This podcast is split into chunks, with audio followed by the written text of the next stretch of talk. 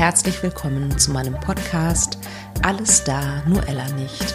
Überleben ohne Kind. Ich hoffe, es geht dir gut und immer besser. Ja, diese Podcast-Folge ist die letzte in diesem turbulenten Jahr und ich möchte dir ganz, ganz herzlich danken für deine Unterstützung, dafür, dass du diesen Podcast dir anhörst für deine oder eure wundervollen, berührenden, äh, ermutigenden Zuschriften, die ich bekomme. Aber natürlich auch vielen Dank an meine ganzen Podcast-Gäste. Es waren doch einige in diesem Jahr. Und ich glaube, ich bin überzeugt davon, dass jede Geschichte es wert ist, erzählt zu werden. Und das ist so wichtig für dich zu wissen, dass du nicht alleine bist. Für nächstes Jahr ist einiges bei mir geplant. Ich halte dich natürlich auf dem Laufenden. Aber jetzt wünsche ich dir erstmal ein friedliches und entspanntes Ende dieses Jahres und einen gelassenen und tollen Neustart für 2021. Ja, heute habe ich ein Thema für dich, das schon länger auf meiner Agenda steht. Und ähm, ich habe ein bisschen, ja, es war eine Herausforderung, jemanden zu finden. Und letztendlich habe ich mich finden lassen sozusagen, denn es hat sich jemand gemeldet bei mir. Die mutige und tolle Miriam, die heute ihre Kinderwunschgeschichte erzählt. Miriam ist seit 17 Jahren, soweit ich mich richtig erinnere, mit ihrer Frau zusammen und die beiden haben einen Kinderwunsch seit einigen Jahren. Die Herangehensweise ist natürlich ein bisschen eine andere, logischerweise, als wenn es Mann und Frau probieren. Und ähm, für welchen Weg sich Miriam und ihre Frau entschieden haben oder für welche Wege, das erzählt sie uns heute in dieser Podcast-Folge. Für mich als Fazit bleibt, ja, es ist völlig egal, wen man liebt. Kinderwunsch bleibt Kinderwunsch.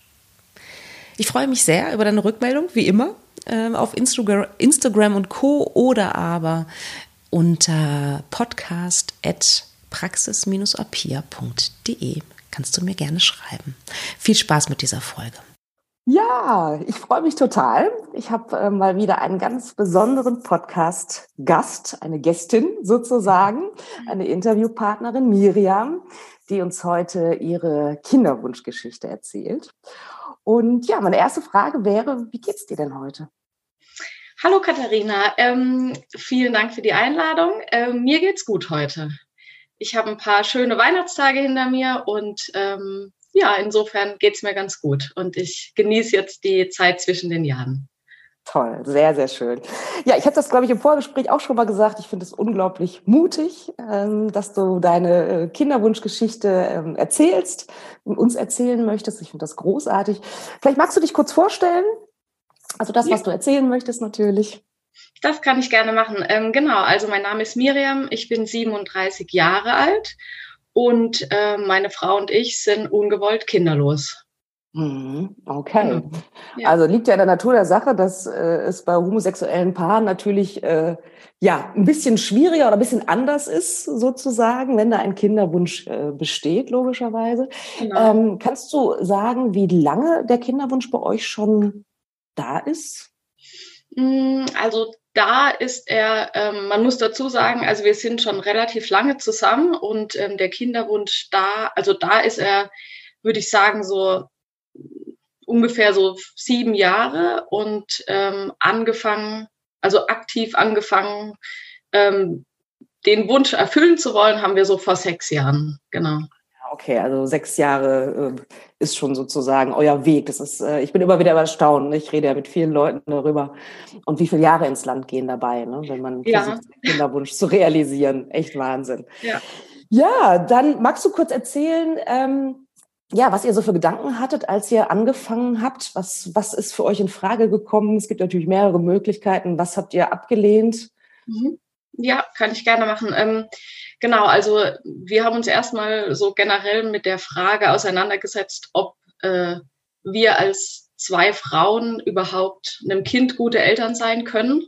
Mhm. Und ähm, nachdem wir das ja eigentlich beide mit Ja beantworten konnten, ähm, haben wir uns überlegt, äh, welche Variante für uns da jetzt so rein emotional am besten in Frage kommt.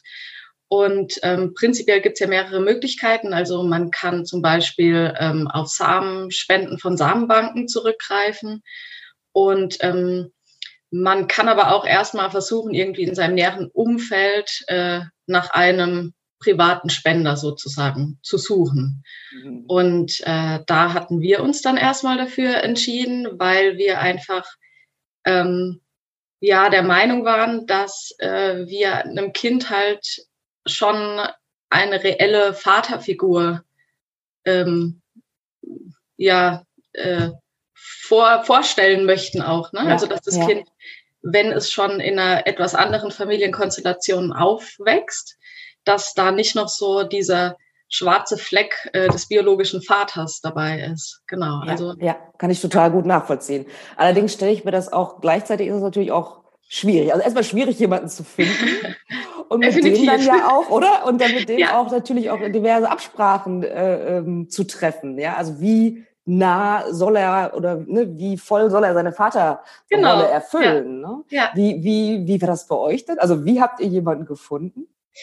Äh, wie haben wir jemanden gefunden? Genau. Also ähm, gefunden haben wir dann tatsächlich äh, jemanden über so ein paar Ecken. Ja, also in unserem engsten Freundeskreis da war jemand, aber wir haben uns ähm, zu dem Zeitpunkt nicht so wirklich getraut, denjenigen zu fragen, weil ähm, er einfach zu dem Zeitpunkt selbst gerade mit seiner Frau das erste Kind bekommen hatte. Und man muss sich auch immer so ein bisschen überlegen, ähm, also rein rechtlich äh, kann ein, ein privater Samenspender auch irgendwann mal Ansprüche an das Kind stellen. Ne? Und das muss man sich einfach überlegen. Da muss man verschiedene Vorkehrungen treffen. Und insofern ist das äh, manchmal gar nicht schlecht, jemanden zu wählen, der vielleicht selbst in seinem eigenen Leben gar keine Kinder haben möchte, aber sich trotzdem vorstellen kann, äh, sein, seine Gene weiterzugeben. Und ja. ähm, bei uns war das dann tatsächlich so, dass äh, eine gute Freundin halt mitgekriegt hat, dass wir gerne ein Kind haben möchten und dass sich diese Suche nach einem Spender gar nicht so, gar nicht so einfach gestaltet. Und die meinte dann plötzlich so, ja, also ich habe da einen sehr guten äh, schwulen Freund und ich kann den doch mal fragen. Mhm. Und ja. War das so dann, für euch? So, okay. ja. Frag mal. ja, frag doch mal. Also wir kannten den auch flüchtig, aber äh, okay. da war noch keinerlei Hoffnung, dass, dass der sich auch bereit erklärt. Also genau. Es war eher so, ja, frag doch mal. Und dann gucken wir mal, was passiert. Genau. Ja, total spannend. Also, äh, wenn ich mir vorstelle, ist ja egal, ob, ob, ob derjenige jetzt heterosexuell oder homosexuell mhm. ist, je nachdem, ob da Partnerin oder Partner ist, die spielen ja auch eine Rolle. Ne? Total. Also, ja. Oder? Also, ich meine, wenn ja. ich mir vorstelle, dass mein Mann äh, Samenspender wird, so dann würde ich schon auch erwarten, dass ich auch was dazu sagen darf. Ne? Ja. Und auch mich ja. mit dieser Rolle dann anfreunden muss ja dann auch. Ne? Ja. ja. Ähm, vielleicht noch eine ganz kurze Frage. Ähm, dein Bruder oder der Bruder deiner Partnerin, wenn sie einen hat, kamen die in Frage? Ähm, also wir haben darüber nachgedacht, weil, also ich habe einen Bruder, meine, meine Frau hat keinen Bruder, die hat nur eine Schwester, das bringt in dem Fall nicht besonders viel. ähm, Genau, wir haben darüber nachgedacht, äh, weil es ist ja schon immer so ein bisschen der Wunsch auch da, also bei heterosexuellen Paaren auf jeden Fall, die möchten sich ja in irgendeiner Form vereinen. Ne? Also man ja. möchte die Gene von beiden Seiten da gerne in das Kind mit einbringen. Und insofern ist es schon auch eine schöne Vorstellung, da vielleicht äh, meinen Bruder zu fragen, ob ja. er meiner Frau äh, Samen spendet. Ähm, ich habe ihn tatsächlich auch gefragt, ähm, wow. habe meinen Mut zusammengenommen. Ja, Gar nicht so einfach. Ja, das kann ich mir sehr gut vorstellen. Genau, ähm, aber er konnte sich das nicht vorstellen. Mhm. Was ja auch völlig okay ist. Ne? Genau. Ich denke, mhm. seine Frau äh, hätte sich das auch nicht vorstellen können. Genau. Ja. Weil, ja, also ich kann das auch irgendwie verstehen, ne? weil das ist, also einerseits ist es irgendwie schön, ne? ja. weil das dann auch ja. irgendwie Teil deiner Gene ja dann auch gewesen wären, sozusagen, ja. über deinen Bruder. Und gleichzeitig natürlich auch irgendwie strange, oder? Dass ja. er seine eigene Schwägerin sozusagen, ja. Ja, ja absolut. Strange ja. auf der einen Seite, auf der anderen Seite ähm, denke ich, also wenn sich irgendjemand dafür entscheidet, überhaupt äh, so einer Samenspende zuzustimmen, dann hat derjenige von Grund auf schon mal irgendwie ein, ein buntes Weltbild oder so. Also man muss einfach offen sein für andere Familienkonstellationen und vielleicht nicht so ja. straight äh, Mutter, Vater, Kind, genau. ja, oder ja. also man, ich denke, man braucht viel Offenheit, um sich sowas überhaupt vorstellen zu können. Absolut. Ja. So ein. Out-of-the-Box-Denken. Ne? Genau. Nicht so genau. in Schubladen. Ja. So, ne? ja. Okay, also ihr habt dann ähm, den homosexuellen Freund einer Freundin sozusagen aufgetan. Und wie ging es genau. dann weiter?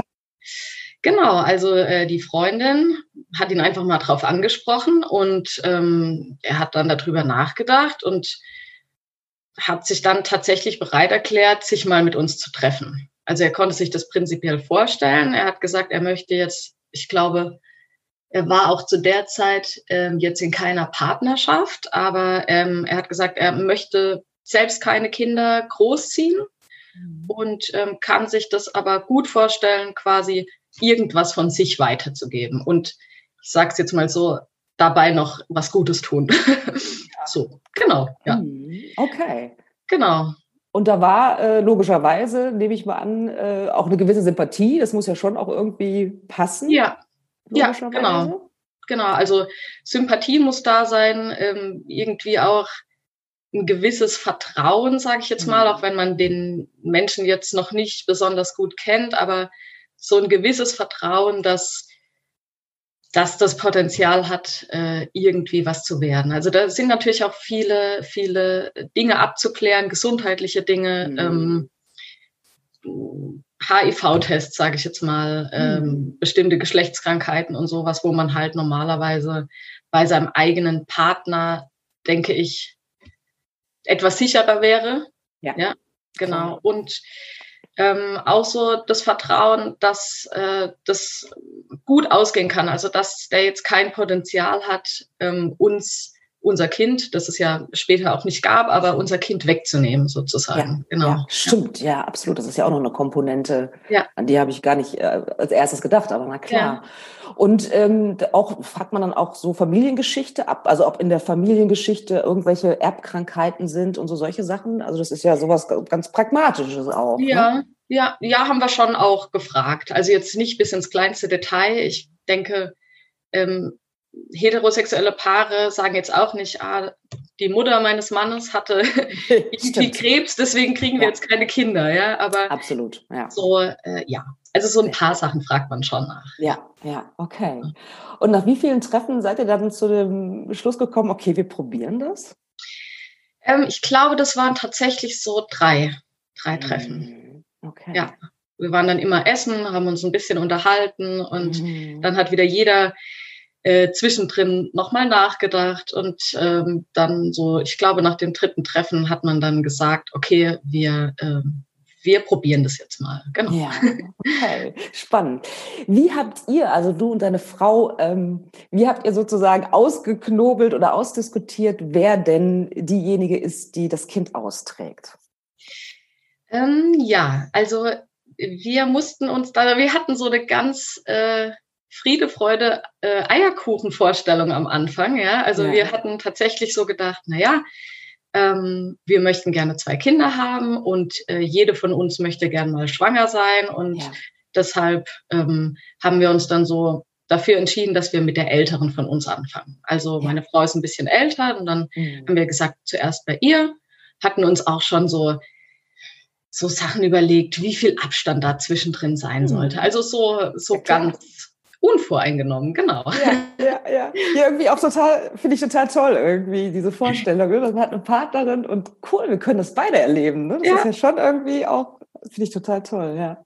Also kann ich total nachvollziehen. Und, schön, dass es dann so äh, entspannt dann äh, auch die Entscheidung war. Offensichtlich war das keine schwierige Entscheidung. Ja, ja. nee. Und dann, ähm, wenn du das erzählen magst, dann seid ihr los und seid zu dem äh, potenziellen Vater gefahren. Genau, also ähm, ja, das Ganze muss natürlich anders wie in einer heterosexuellen Beziehung ein bisschen geplant werden. Ja. Ähm, man kann nicht einfach sagen, so, wir, wir legen jetzt mal los. Also es müssen ja auch alle Beteiligten quasi Zeit haben. Ja. Dann äh, muss man den richtigen Zeitpunkt auswählen, was immer so ein bisschen schwierig ist. Also man hat halt nur diesen einen Versuch pro Zyklus. Äh, man kann auch seinen Spender nicht überstrapazieren und sagen, wir kommen jetzt fünf Tage hintereinander. Ja, und also es muss halt zeitlich alles organisiert sein. Und ja. ähm, wir haben das dann tatsächlich so gemacht, also wir mussten ein kleines Stückchen fahren und ähm, haben dann das Sperma in einem sterilen Gefäß abgeholt mhm. und äh, sind damit in unserem VW-Bus auf den Parkplatz gefahren und okay. ähm, genau, haben das Bett ausgeklappt und ja. haben versucht, dann so in leicht romantischer Stimmung ja. äh, genau diesen, diesen Akt zu, zu vollziehen. Ja, ja. ja. Also genau. so schon so ein bisschen auch, ähm, wie soll ich das sagen, also auch ein bisschen zelebriert gewissermaßen, weil Am es ist ja was Besonderes. Am Anfang zumindest, ja, genau. Ja. ja. Okay. Und ja, es war, du hast es schon vorhin anklingen lassen, es war nicht erfolgreich. Wie lange habt ihr es probiert? Ähm, wir haben das tatsächlich so ungefähr zwei Jahre probiert. Wahnsinnig lang auch. Ja, ja. Mhm. Halt mit, mit Pausen, klar, es ist auch pro Zyklus, dann ist mal hier jemand in Urlaub, dann ist da mal jemand in Urlaub, dann ja. äh, passt irgendwie zeitlich nicht. Also ähm, genau, sobald da halt jemand Drittes noch beteiligt ist, muss man sich natürlich auch nach dessen Leben richten. Ne? Das Klar. Ja. Hat man nicht alleine in der Hand, dann genau. Ja, und ich glaube ähm, auch, dass, ähm, ich glaube, weiß gar nicht, ob du das im Vorgespräch gesagt hattest, dass auf diese Art und Weise schwanger zu werden, also die, die Prozentzahl sozusagen, die Wahrscheinlichkeit ist nicht so wahnsinnig hoch tatsächlich, ne? Ähm, die ist nicht so wahnsinnig hoch. Also ich glaube, wir hatten über die Insemination gesprochen im Vorgespräch. Ah, okay, ähm, okay. Genau, aber prinzipiell, da ist sie natürlich auch deutlich, deutlich geringer. Ähm, ich weiß nicht, wie hoch ist die bei heterosexuellen Paaren, wenn gesundheitlich soweit alles stimmt. Ich glaube bei 20 Prozent. Ja, äh, ich habe auch so 20 bis 30 Prozent im Kopf. Ja, mhm. also sie ist auf jeden Fall deutlich geringer, weil ähm, das Sperma ja quasi auf Umwegen mhm. eingeführt wird. Ne? Also ja. es ist, ist erst an der frischen Luft und dann ja, ist es eine, eine, Zeit lang draußen. Also es, es hat natürlich Qualitätseinbußen. Ja, also ja. Es, müsste, es müsste geringer sein, auf jeden Fall als 20 Prozent. Ja. ja, ja, wahrscheinlich. Ne? Und ähm, zwei Jahre ist ja auch eine lange Zeit. Ich könnte mir vorstellen, dass ihr dann auch noch mal, äh, dass du es dann auch noch mal probiert hast, als ihr dann festgestellt habt, dass es bei deiner Frau nicht funktioniert. Genau, also wir haben so, glaube ich, so circa ähm, anderthalb Jahre es ausschließlich bei meiner Frau probiert. Mhm. Und ähm, dann haben wir überlegt, okay, äh, irgendwas müssen wir verändern. Ja. Wir probieren es mal bei mir, aber ähm, das war dann auch nicht erfolgreich. Also mhm. Genau, und so nach zwei Jahren haben wir einfach gesagt, ähm, wir möchten das so nicht mehr, weil es natürlich schon auch so ein bisschen was Erniedrigendes hat, immer wieder bei diesem mhm. Fremd, also es ist ja schon ein Fremder, also wir, wir ja. kennen uns, aber bei dieser, bei dieser anderen Person äh, anzurufen, hört zu, es ja. hat wieder nicht geklappt, mhm. wir müssen nächsten Monat wiederkommen und ähm, genau, ja. es war dann auch Verstehe. so, dass, ähm, dass er sich auf äh, unsere Bitte hin urologisch hat untersuchen lassen. Mhm. Und da ist dann auch herausgekommen, dass die Spermien jetzt nicht die super optimale Qualität haben. Also mhm. nicht ganz schlecht, aber auch nicht super gut. Und ja. ähm, genau. Das ist aber auch Pech einfach auch ein bisschen, ja. oder? So, oh, hab da eigentlich auch ein bisschen Pech, so, oder? Und dann, oh, und dann das auch noch. Ja. Und ich nehme auch an, dass ihr wahrscheinlich auch äh, bei eurer Frauenärztin oder bei euren Frauenärztinnen gewesen seid, um auch bei euch natürlich auch abzuklären, ob alles soweit in Ordnung ist. Genau, genau. Und ähm, bei der normalen Frauenärztin hieß es, also bei der niedergelassenen Frauenärztin hieß es dann eigentlich auch die ganze Zeit so, dass da jetzt nichts großartig zu sehen ist im Ultraschall. Blutwerte waren soweit in Ordnung. Also äh, es gab jetzt nichts Gravierendes, was, was hätte, eine Schwangerschaft hätte ausschließen können. Genau. Mhm. Was, was hat das mit dir gemacht, diese zwei Jahre? Immer wieder hoffen, immer wieder diesen Mann anrufen, immer wieder hinfahren. Wie hast du das erlebt? Ah, das ist schon hart. Also ähm, so vor allem dieses Fremdbestimmtsein. Ne? Also dieses, manchmal hat man ja auch überhaupt keine Lust, ähm, irgendjemandem von diesen Fehlschlägen zu erzählen. Und dann ist da jemand, dem muss man Monat für Monat wieder erzählen, Stimmt. hey, dazu hat nicht ja. geklappt. Und natürlich, ich denke, das geht den meisten so, dass das natürlich auch was mit dem Selbst Selbstbewusstsein macht. Also, dass man so denkt, so, hä, warum, warum funktioniert das nicht? Ja. Ich bin doch eine Frau, warum, ja. Ja. warum funktioniert es hier nicht? Ja? Mhm, Und wir sind sogar noch zwei Frauen, warum funktioniert es bei keiner von uns beiden? Ja, das kann ich mir vorstellen. Wie habt ihr das in der Beziehung gelöst? Habt ihr viel darüber geredet oder wie war da eure Strategie, wenn ihr eine hattet? ähm, ja, wir haben schon sehr viel geredet. Also ähm, ich denke, das muss man auch, sonst driftet man da irgendwie auseinander. Und ähm, das Gute oder der Vorteil ist, dass ähm, man, dass beide Seiten das natürlich wirklich nachvollziehen können, was da passiert. Ne? Also es sind beide in der beide wir wir waren beide in der gleichen Situation und insofern konnten wir uns da gut in die andere reinversetzen. Mhm, ja, das, das ist hilft, glaube ich, ein Vorteil. Bisschen, ja. ja, das kann ich mir auf jeden Fall gut vorstellen. Nach den zwei Jahren, wie ging es da bei euch weiter? Ähm, ja, wir sind dann, also wir haben die, die gleiche Frauenärztin, wir sind dann äh, zu unserer Frauenärztin und haben ihr das erzählt und dann hat die angeboten, dass sie uns da hilft. Also sie hat sogar mhm. gesagt, ähm, hey, packt da den Mann ein, kommt zu mir in die Praxis und dann äh, führen wir hier eine Insemination durch. Mhm. Ähm, da haben wir uns dann allerdings also dagegen entschieden, weil das einfach eine, eine große logistische Meisterleistung ja. ist, ähm, ja. so, also schon zwei Menschen unter einen Hut zu bringen. Ja? ja. Und dann noch jemand Drittes, der noch woanders wohnt, ähm, da quasi so in dessen Leben einzugreifen mm, mm. und ihm vorzuschreiben, wann er da in der Praxis zu erscheinen hat. Also das ist wollten schwierig. wir einfach nicht. Ja. Genau. Und ich finde es auch nochmal bemerkenswert, ich habe es auch nochmal nachgelesen, dass ähm, eure Frauenärztin da tatsächlich sich auch in so einer rechtlichen Grauzone bewegt hat. Ne? Genau. Weil es gibt da irgendwie von der Bundes äh, äh, Ärztekammer so eine Richtlinie. Also das heißt, es ist keine Vorgabe, es ist eine Richtlinie, ja. dass, ich habe es nachgelesen, assistierte Re Reproduktion nur bei heterosexuellen verheirateten Paaren empfohlen wird. Und das ja, im Jahre cool, 2020. Ne? Unfassbar. ähm, und es hat tatsächlich was damit zu tun, dass theoretisch das Kind oder ihr als Eltern, glaube ich, später ähm, Regressionsansprüche, also Unterhaltsansprüche an die Ärztin hättet stellen können. Genau. Ja. Finde ich absurd. crazy, oder? Ja. Finde ich absurd. Ja. ja. Also insofern schon mal cool, äh, finde ich, von eurer Ärztin, dass ihr gesagt habt, egal, ich, ich will euch trotzdem ja. helfen. Finde ich schon ziemlich toll, muss ich sagen. Ne? Ja, also die, die ist auch toll, ja. Die, Super. Ja, ja auf also jeden Fall. großartig, ja. Ja, also ich sag mal so, wenn ihr da, äh, gut, da werdet ihr vielleicht dann auch nicht, aber ich könnte mir schon vorstellen, dass es halt auch sehr konservative Frauenärzte gibt, ähm, die äh, das wahrscheinlich äh, völlig schockiert von sich gewiesen hätten, ne, nehme ich mal an. Bestimmt, ja. ja. Bestimmt. Mhm. Ja, ja. glaube ich auch. Okay, ihr habt euch dagegen entschieden. Ich verstehe das, weil puh, das wäre echt äh, kompliziert gewesen. Ja. Ähm, was habt ihr dann, also wie seid ihr dann weiter vorgegangen? Ähm, ja, wir haben uns einfach, also es, wir haben uns überlegt, äh, wo kann man das Sperma noch herbekommen, den Samen. Ähm, und genau, da jetzt in der Zwischenzeit irgendwie niemand anderes im privaten Umfeld äh, ja. dazugekommen ist, ähm, haben wir uns dann nach wirklich langem Hin und Her überlegen doch dafür entschieden, ähm, Spendersamen von der Europäischen Samenbank zu bestellen. Mhm. Genau. Okay, auch das ist, glaube ich, nicht so ganz einfach, oder? Als homosexuelles Paar?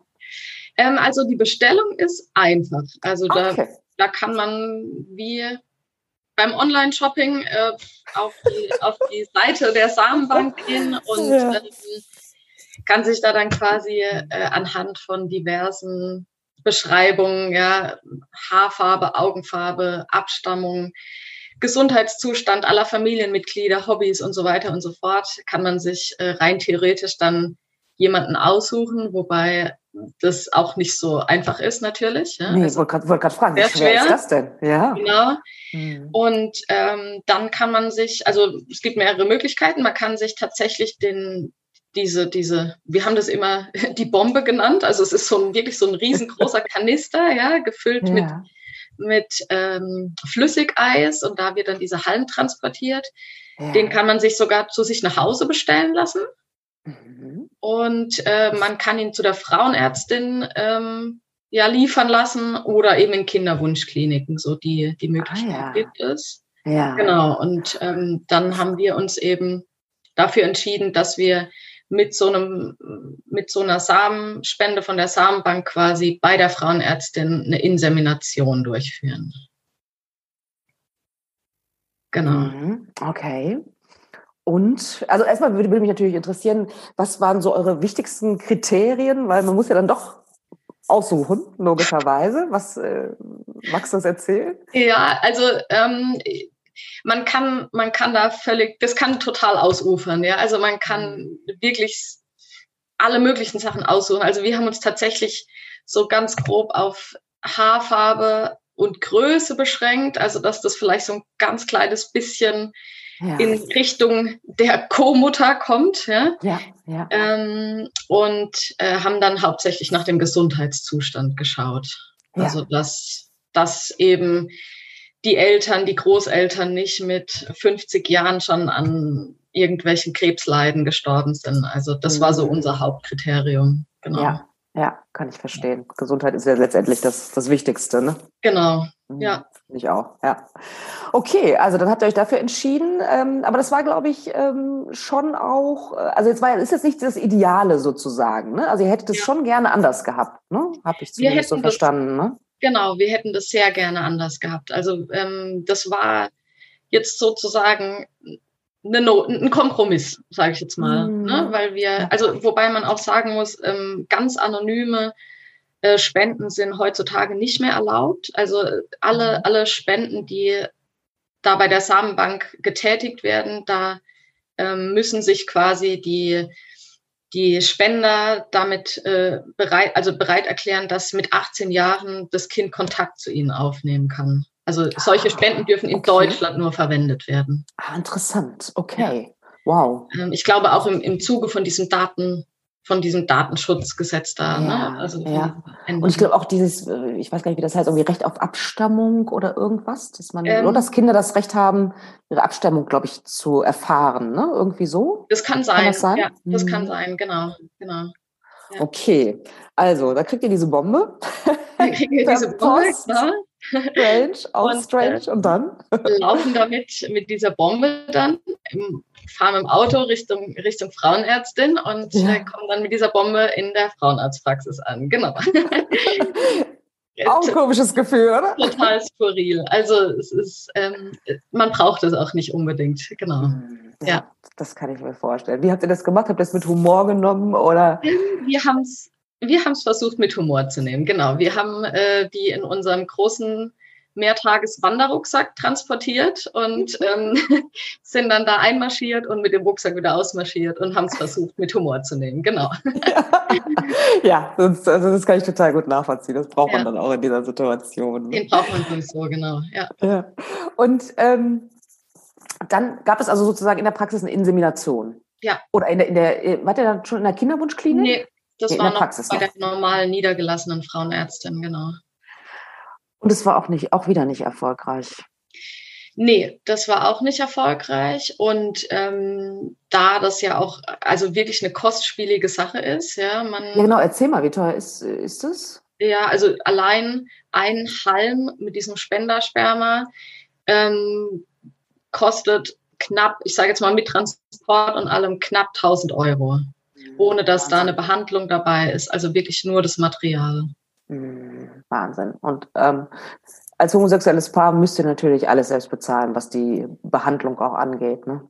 Genau, ähm, ab, also wir, genau, es wird äh, überhaupt nichts erstattet, wobei bei heterosexuellen Paaren das tatsächlich auch so ist, wenn ähm, das Paar auf Fremdsperma zurückgreift. Also ah, okay. wenn der, wenn der Mann jetzt ähm, nicht zeugungsfähig ist mhm. und äh, das Paar sich dafür entscheidet, ähm, auf, auf auf Spendersperma zurückzugreifen, dann bekommen die auch nichts bezahlt. Also diese Erstattung ist äh, tatsächlich an, ja, an, an Eigenmaterial gekoppelt, sage ich jetzt mal. Ah, okay. Was ja auch nicht fair ist. Also nee. Nee, das sollte nicht. irgendwie dringend mal überholt werden. Auf jeden Fall, ohne Frage. Wow, da seid ihr also schon echt ein paar Jahre dann ähm, dabei gewesen, euren Kinderwunsch. Ähm, ja. Habt auch schon einiges an Geld da reingesteckt und ja. an Emotionen und an Hoffnung und ganz viel anderes wahrscheinlich noch. Und dann seid ihr aber irgendwann dann doch in der Kinderwunschklinik gelandet. Genau, unsere Frauenärztin, die hat dann irgend, also die hat dann, glaube ich, nach dem dritten Mal auch gesagt, ähm, dass, äh, dass sie jetzt uns hier auch nicht mehr weiterhelfen kann und hat uns an mhm. Kinderwunschklinik äh, überwiesen, ja. Mhm.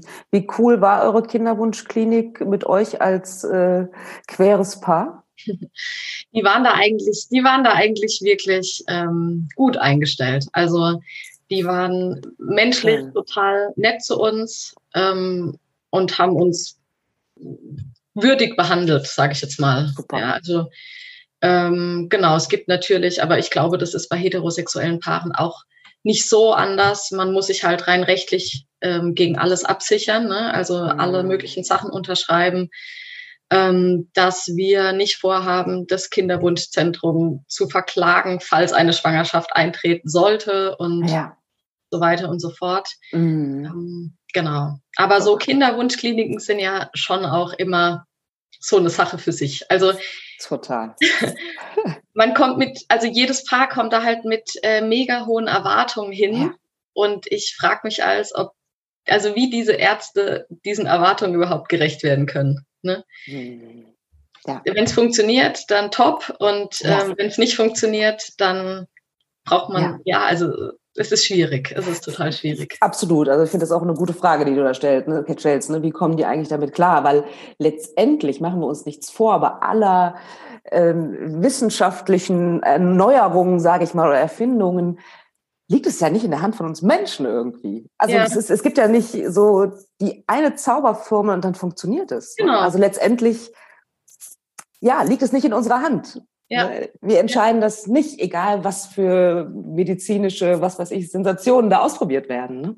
Genau, genau. Ja, ja. finde ich auch. Und dann in der Kinderwunschklinik, wie, da habt ihr wahrscheinlich nochmal alle möglichen Tests gemacht, nehme ich nochmal an. Ne? Also so war es zumindest bei uns. Ja. Und ähm, dann habt ihr euch nochmal für eine Samenspende dann entschieden, ne?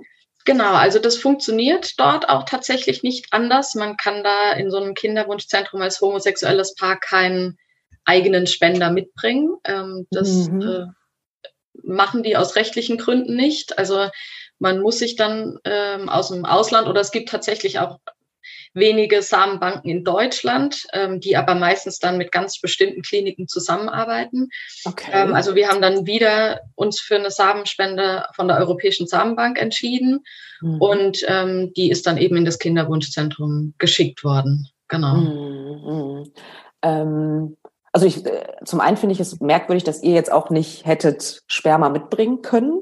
Dass mhm. das verboten ist, finde ich irgendwie auch schon wieder strange, muss ich gestehen. Ja, ja.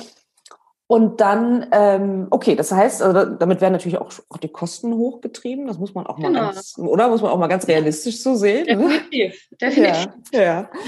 Und dann habt ihr euch für eine künstliche Befruchtung entschieden. Genau, genau. Wir haben uns dann ähm, für eine künstliche Befruchtung entschieden. Ähm, warum genau?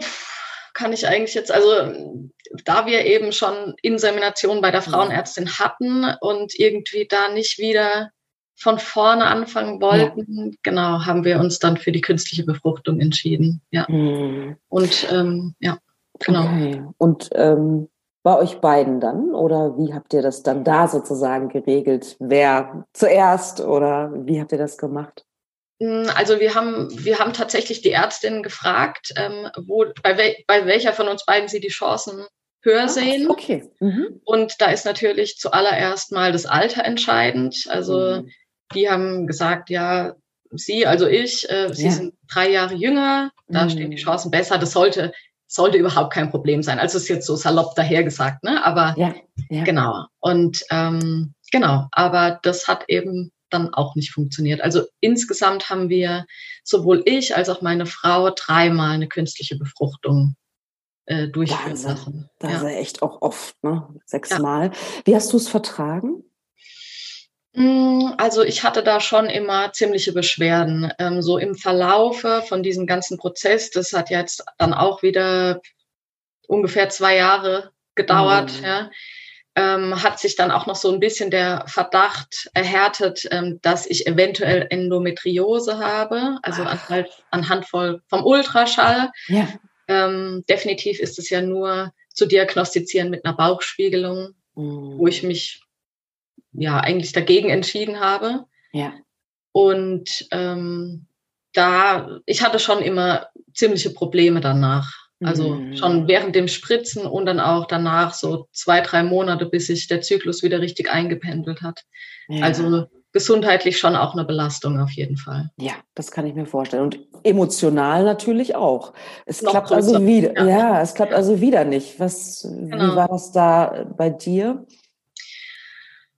Also so ja ein Wechsel zwischen hoch und tief. Also ähm, mhm. natürlich zwischendrin wirklich Phasen von einer enormen Traurigkeit.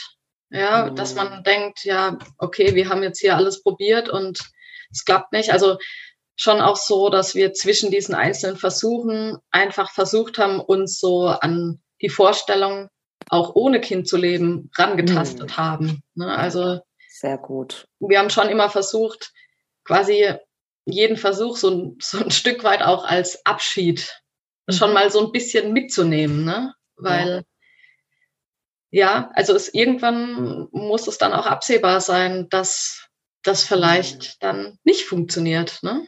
Ja, ja. Hattet ihr euch vorher in irgendeiner Weise äh, eine Grenze gesetzt, was die Anzahl der Versuche zum Beispiel angeht? Oder habt ihr dann jedes Mal wieder neu entschieden? Wie, wie war das bei euch?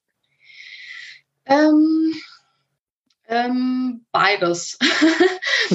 Wobei wir die zu Beginn gesetzten Grenzen also schon relativ früh überschritten mhm. haben. Ja. Ich meine, unser Plan war zuerst, ähm, kein, kein äh, Spendersperma zu benutzen. Ne? Das war ja. so die erste Grenze, die wir überschritten haben. Ja.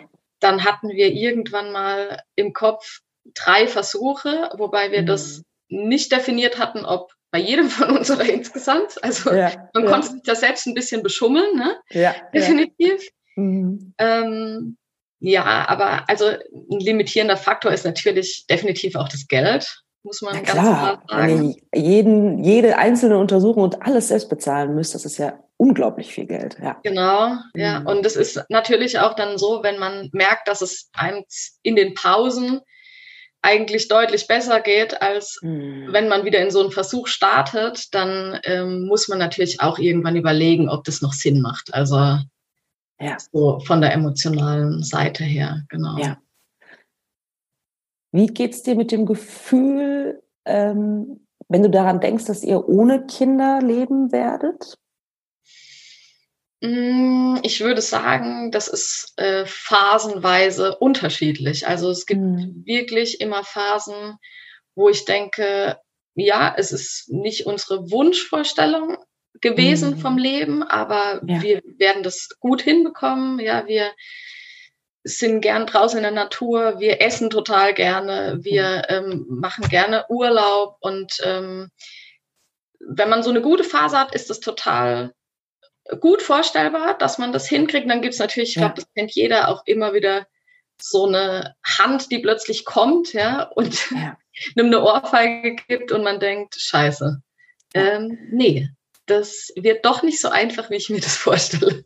Ja, absolut. Genau. Das kann ich mir das kann ich, ich, kann ich mir nicht nur vorstellen, sondern weiß ich aus eigener Erfahrung, ja, ähm, dass das so ist. Habt ihr Kinder in eurer Umgebung im Moment? Ähm, ja, also ich habe einen kleinen Neffen, der ist zwei Jahre, von meiner mhm. Schwester der Sohn und ähm, der ist auch regelmäßig bei uns zu Besuch, übernachtet so einmal im Monat bei uns und ähm, das ist total toll. Ja. Mhm. Also ja. wir haben den also, eigentlich sehr gerne um uns. Ja. ja, also ihr umgebt euch dann auch mit Kindern ähm, wenn das mit den zugehörigen Eltern gut passt, ja. ja, das ist immer so eine Sache, ne? genau, genau. ja, das verstehe ich total gut. Äh, ja. Jetzt äh, dein, euer Umfeld, dein Umfeld, äh, wie war das? Also wie offen seid ihr mit dieser ganzen Geschichte in den letzten sechs Jahren umgegangen? Ähm, wir sind ähm, am Anfang relativ offen damit umgegangen und äh, ich glaube, irgendein anderer Interviewpartner hatte das auch schon mal gesagt ähm, je häufiger man natürlich äh, mhm. diesen, diesen Tiefschlag hat, desto weniger möchte man auch davon erzählen. Ne? Also ja. es macht einfach keinen Spaß, immer wieder zu erzählen, wenn jemand fragt, und hat's geklappt und ja. wie weit seid ihr? Und jedes Mal zu sagen, ja, nee, hat leider nicht geklappt. Also da hält man sich mhm. dann mit der Zeit auch eher zurück. Also ja. Ja, ja verstehe ich total. Und war euer Umfeld cool damit? Ähm, weiß ich nicht, zum Beispiel mit der Samenspende? Ähm, also gab es da irgendwelche Stimmen in eurer Umgebung, die gesagt haben, also, nee, also ich würde das ja nicht machen, wie das manchmal ähm, so ist? Wenige. Also mhm. die skeptischste war da eigentlich, muss ich sagen, meine Mutter. Ah, ja. ja. ähm, wobei, äh, ja, die ist halt auch sehr konservativ aufgezogen mhm. worden, ja.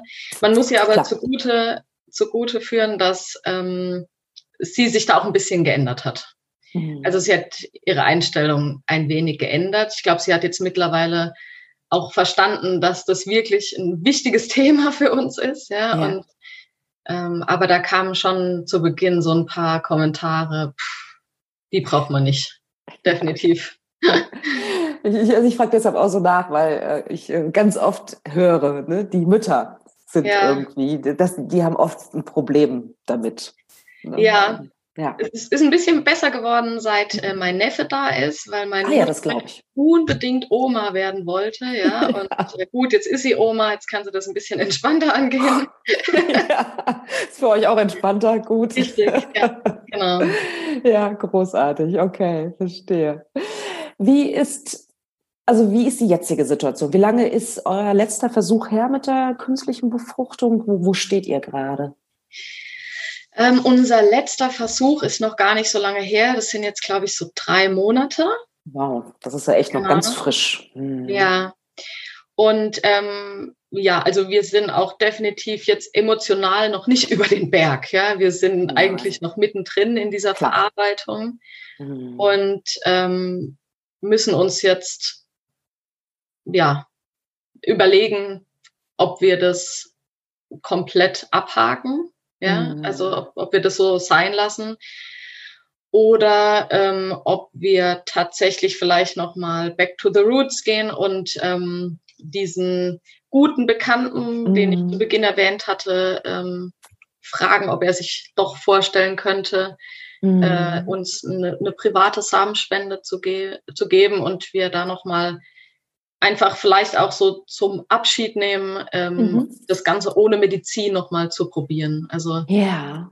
ich finde diese, diese ähm, Kinderwunschbehandlungen, die traumatisieren einen ja auch ja. tatsächlich so ein bisschen. Ne? Also ja. da, das wäre für uns denkbar, dass das vielleicht ein, ein sanfter Weg wäre, mhm. da auch nochmal aus dieser Nummer anders auszusteigen als ja. jetzt mit Spritzen und dies und das. Ja. Ja, ja. Aber, Aber es ist ja wirklich, wenn du sagst drei Monate, das ist ja wirklich noch ganz frisch. Und äh, genau. äh, wer, ja. wer würde mich total wundern, wenn ihr da schon über den Berg seid. Ne? Das ist ja. ja das dauert einfach wirklich. Ja. ja. Bei dem einen länger, bei dem anderen nicht so lange, aber drei Monate sind definitiv nicht lang. Genau, ich befürchte, dass da auch noch ein bisschen was auf uns zukommt. ja, ja, das glaube ich. Ja. Also ich finde irgendwie, ich finde die Idee irgendwie ganz schön, ähm, dass ihr sagt, okay, ein Abschluss wäre vielleicht doch noch ganz schön, aber dann halt nicht dieser ja, irgendwie die Kinderwunschklinik hat für mich immer auch so ein bisschen was Kaltes, also wie, wie ich die Erfahrung gemacht habe. Also mhm. egal wie nett die da sind, aber es ist halt trotzdem, mhm.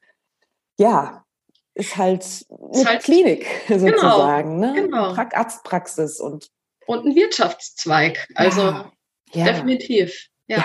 Und ein Wirtschaftszweig, das darf man natürlich auch überhaupt nicht vergessen. Ne?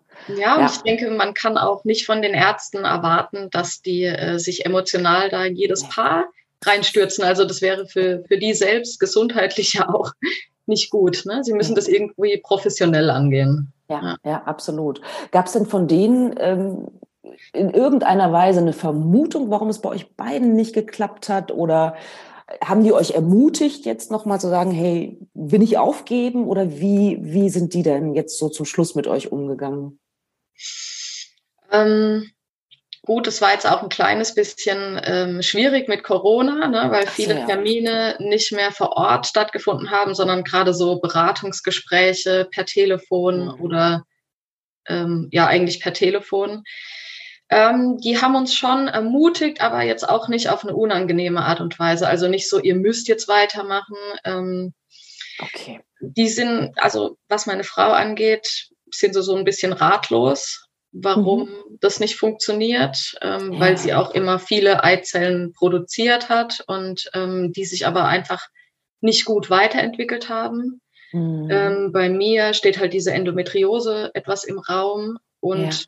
auch die Tatsache, dass diese Eizellen wohl keine besonders gute Qualität haben, warum auch immer. Ich weiß mhm. auch nicht, ob man das in irgendeiner Form herausfinden kann, warum, mhm. warum das bei Frauen so ist oder nicht. Keine Ahnung.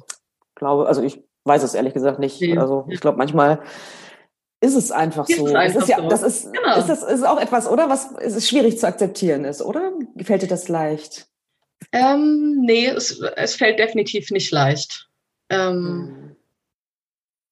Nee, also leicht nicht. Äh, aber ich denke, es ist wie andere Dinge auch. Es ist halt elementarer, aber wie andere Dinge auch, die man akzeptieren muss. Ne? Also hm. irgendwie, irgendwie muss man damit zurechtkommen. Und äh, ich denke, das wird mit der Zeit auch möglich sein. Ja. Aber, aber leicht ist es auf gar keinen Fall. Ja. Hm, vielleicht noch eine letzte Frage. Habt ihr euch äh, Hilfe gesucht, psychologische Hilfe oder zum Coach oder zu irgendeiner Beratungsstelle, die auch sozusagen die emotionale, psychologische Ebene ja. ähm, mit reinbringt? Ähm, also meine Frau, die hatte vor einigen Jahren eine Psychotherapie gemacht, aus bestimmten mhm. Anderen Gründen. Und ähm, ich glaube, davon kann sie heute auch noch zehren und sie hat auch ja. überlegt, da nochmal äh, für ein paar Stunden hinzugehen zu ihrer Therapeutin. Ja. Und ähm, bei mir ist es tatsächlich so, dass ich dieses Jahr bei einer angerufen habe, die aber kurz vor der Rente steht, mich dann mhm. an eine andere verwiesen hat und das steht so auf meinem Plan für nächstes Jahr. Ah, also ich möchte das auf jeden Fall angehen, ja. Ja, das finde ich. Ich denke, das ist auch wichtig. Richtig, ja, ich finde das ja. richtig, richtig gut und ganz wichtig, das zu ja. verarbeiten, ne? weil, genau. wie du schon gesagt hast, ne, das ist schon auch eine traumatisierende Zeit. Machen wir uns ja. nichts vor. Ja. ja. du hast die letzten Worte sozusagen. Möchtest du den Hörerinnen und Hörern noch irgendwas mitgeben? Ähm, ich würde Ihnen gerne mitgeben oder ich möchte ein bisschen Werbung für Toleranz machen. Also, ähm, genau dass äh, man einfach versucht, tolerant zu sein. Also ja. egal, ob das jetzt ähm, verschiedenen Lebensformen gegenüber ist oder auch äh, die Art und Weise, wie ein Paar sich für den Kinderwunschweg entscheidet, ja, dass man da nicht vor, voreilig sagt, bah, was für ein Quatsch, würde ich ganz anders machen. Ich denke, jedes Paar äh, muss da seinen Weg gehen. Und das hat mit Sicherheit auch irgendeinen Grund, dass man den Weg so wählt, wie man ihn geht. Also da ja. einfach ja. toleranter sein. Und ähm, was ich mir manchmal auch wünschen würde, ist, ähm, wenn man weiß, dass ein Paar in so einer Situation ist, dass man auch ruhig mal den Mut aufbringt und nachfragt. Also jetzt nicht im Sinne von, äh, hat es geklappt oder nicht, sondern wie geht's euch? Ähm, wie geht's euch wenn es nicht klappt. Also so ja. nicht, ich denke, viele Menschen, die haben Skrupel nachzufragen, weil sie denken, sie sagen irgendwas Falsches, aber so ein bisschen Interesse zeigen, ich glaube, das könnte manchmal gut tun. Ja. ja. Ach ja, schöne letzte Worte. Ach, liebe Miriam, ich danke dir wirklich von ganzem, ganzem Herzen, dass du so mutig warst und hier bei mir im Podcast gesprochen hast, deine, deine Geschichte, eure Geschichte erzählt hast. Und ich wünsche euch auf jeden Fall, egal wie es ausgeht, ganz, ganz viel Kraft und vor allen Dingen, dass ihr zusammenhaltet als Paar und dass ihr das zusammen meistert, wie auch immer das ausgehen mag bei euch. Vielen Dank, Katharina. Danke dir herzlich. Danke dir auch. Tschüss. Tschüss.